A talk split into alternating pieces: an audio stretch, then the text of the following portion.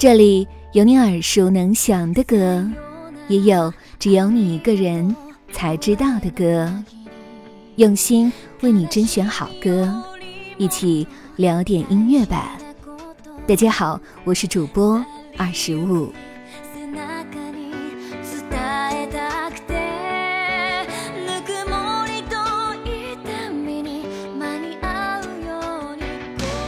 说起 J-pop 和其他曲风的区别，很多人立即想到的是，听 J-pop 总有一种浓浓的画面感。这或许跟 J-pop 总是紧密连接着动漫与日剧有关。那些经典的旋律响起，我们的脑海就会浮现出熟悉的剧情和人物。听到 Lisa 的《红莲华》言，就想到了《鬼灭之刃》追番的日子。前者的热血激昂是炭治郎与命运的抗争，后者的荡气回肠是岩柱生生不息的意志。由 Red Webs 演唱的《没什么大不了》，让我们想起三叶和龙穿越时间与空间的重重阻碍，终于重逢。同时问出的那一句：“你的名字是？”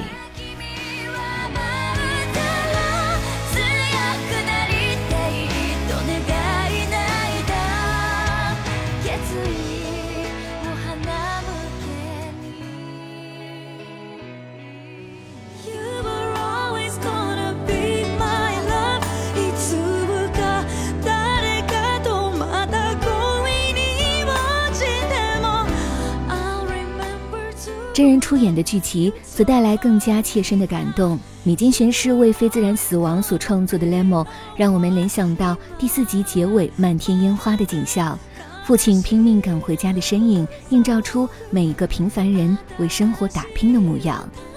《天宇多田光》被改编成同名剧集的《First Love》，则让我们想到的是北海道的雪、学校天台上的初吻，以及埋在丁香花树下的时光胶囊。J-pop 就像是充满想象力的翅膀，把听者带入或燃魂、梦幻、浪漫的世界，你能够从中感受到爱与成长的情感共振。它的画面感或许与其热衷于描绘生活的细微之处有关，比如说都市的夜景、偶然瞥见的自然风光，还有身为人类各种微妙细碎的情绪。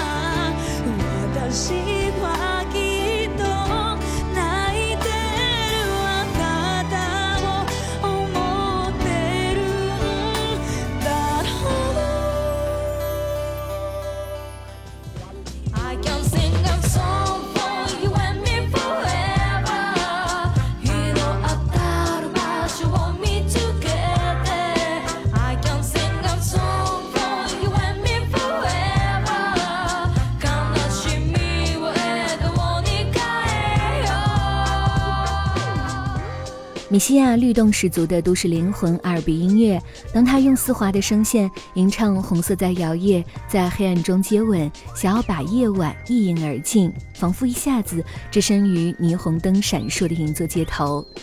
七寸游记子的纯音乐总能够让人联想到草原、林海、星空，还有那条吹着不能停息的风，洒满阳光的旧街。有多少人在聆听中岛美嘉的《曾经我也想过一了百了》时，因歌词“曾经我也想一了百了”，因为心中已空无一物，想起了人生当中最黑暗的时光；又在结尾“曾经我也想过一了百了”，因为还未与你相遇，被温暖照亮。J-pop 就像是一台精致的照相机，总是聚焦时代的繁华、世间的美好和人生的无常。无论何时重温，都能够收获新的感动和启发。它的画面感，又或许跟它具有很高的包容度有关。无论是摇滚、R&B、Hip Hop、爵士、电子、古典，都能够融入其中，令它拥有更广阔的音乐想象空间。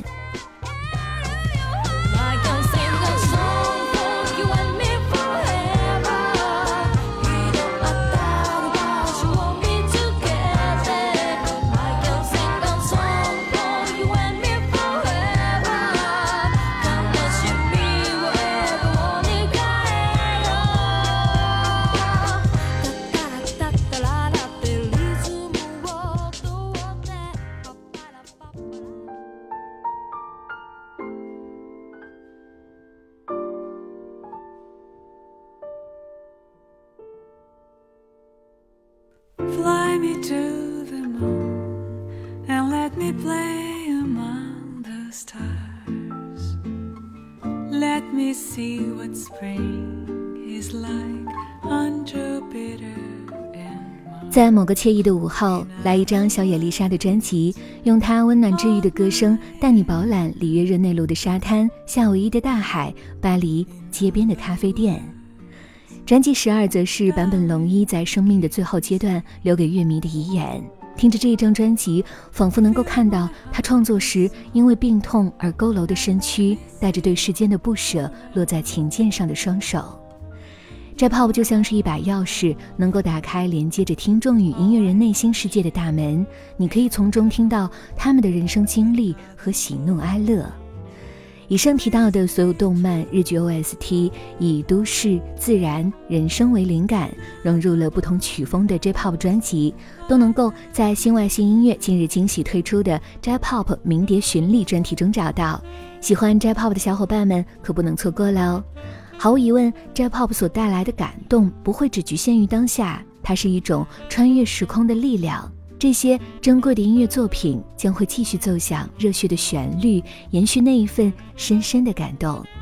未来，新爱星音乐还将推出更多的 J-Pop 实体专辑，大家敬请期待哦。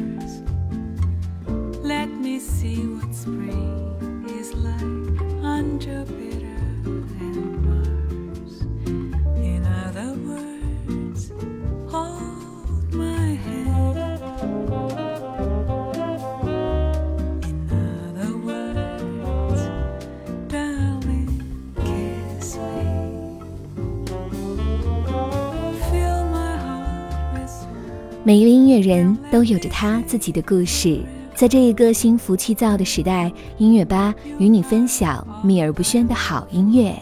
如果你也喜欢我们的节目，记得订阅哟。